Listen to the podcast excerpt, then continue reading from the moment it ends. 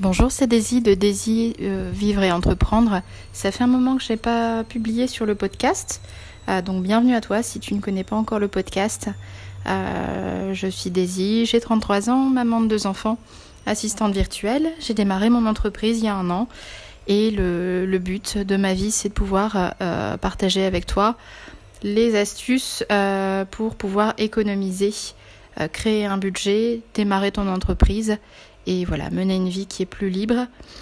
Euh, il y a quelques jours, j'ai publié aussi sur YouTube, sur ma, sur ma chaîne, une publication qui explique en fait comment euh, démarrer un, un fonds d'urgence. Donc l'idée m'est venue tout simplement en regardant des vidéos américaines. Il y a énormément d'entrepreneurs, de parents-preneurs, de mamans-preneurs aussi, euh, qui démarrent ce, petit défi en fait euh, de mettre euh, une somme de côté, voilà, pour euh, pouvoir pallier aux soucis financiers s'il y en a.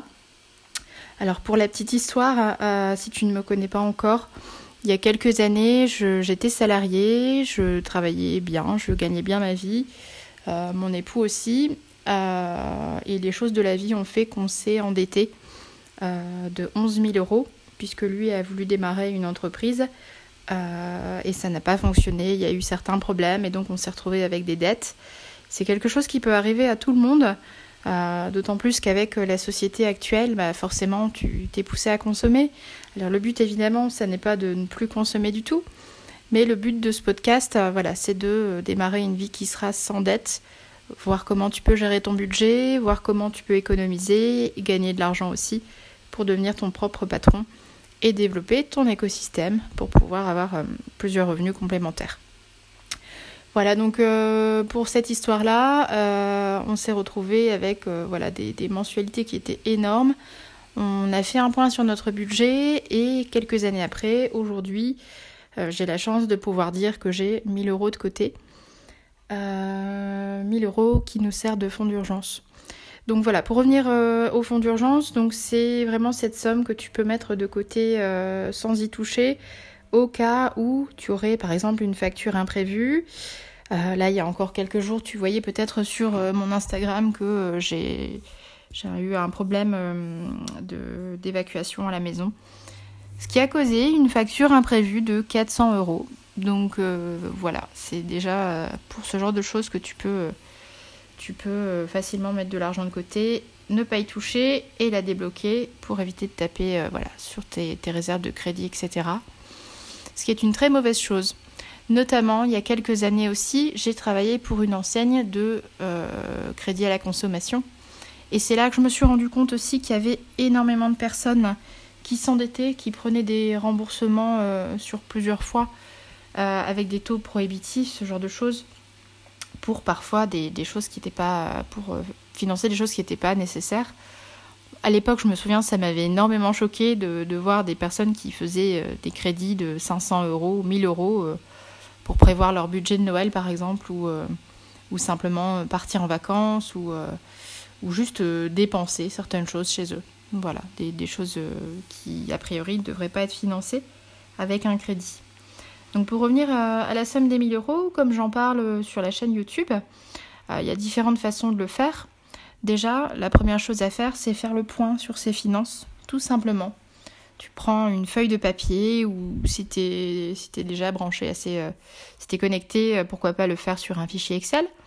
Mais tu prends un petit carnet, tu prends une feuille de papier, tu notes tes dépenses habituelles, alors les dépenses habituelles, euh, ton logement, si par exemple tu es en maison, en appart, en location, ou si tu payes un, crédit IMO comme moi, euh, tes dépenses euh, habituelles pour l'habitation justement, les factures EDF, l'eau, l'électricité, les, les, charges courantes.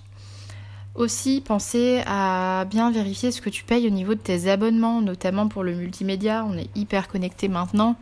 Regarde un peu ce que tu payes pour ton téléphone, pour ton accès Internet. Parfois, il y a des abonnements même pour le câble. Euh, tu te rends compte qu'il y a des choses que tu n'utilises pas du tout, euh, ou très peu. Et là, l'astuce aussi, c'est de pouvoir demander une remise. Tu appelles euh, ton opérateur, et je le sais parce que j'ai travaillé auparavant aussi comme salarié pour, des services commerciaux de relance, de téléphonie, etc. Et ils ne le prendront pas pour le prendront pas personnellement, mais tu peux leur dire que s'ils ne te proposent pas une offre euh, qui, est, intéressante, alors que ça fait un moment que tu es chez eux, bah tu partiras et là, tu verras. Comme par hasard, il y aura une, offre intéressante qui va tomber pour toi. Euh, un point sur ton budget aussi sur euh, les dépenses que tu as pour ta nourriture, les dépenses que tu as pour ton habillement. Je ferai euh, d'autres publications sur YouTube et sur Instagram aussi sur le fait que devenir minimaliste ou du moins réduire un maximum les dépenses au niveau de l'habillement. ça peut être déjà un, gros poste de dépenses qui, voilà, que tu peux faire sauter, pour lequel tu peux économiser. Et évidemment les autres charges. Alors, on sort du confinement, donc je pense que tu as déjà dû voir que euh, le, les transports, euh, le métro, l'essence si tu as une voiture, c'est vraiment une charge qui est importante. Et qu'on peut quand même la réduire si on s'organise bien, un maximum. Euh, voilà, ce sont les choses principales hein, pour le budget. Alors peut-être que comme moi, tu as aussi des enfants, il y a des choses que tu dépenses quotidiennement ou régulièrement pour tes enfants. Note tout sur un papier note tout sur ton budget euh, et regarde un peu sur les mois qui suivent, là où tu sais que tu auras de grosses dépenses ou pas, euh, et ce sur quoi tu peux déjà couper et, euh, arrêter certaines, certaines dépenses inutiles.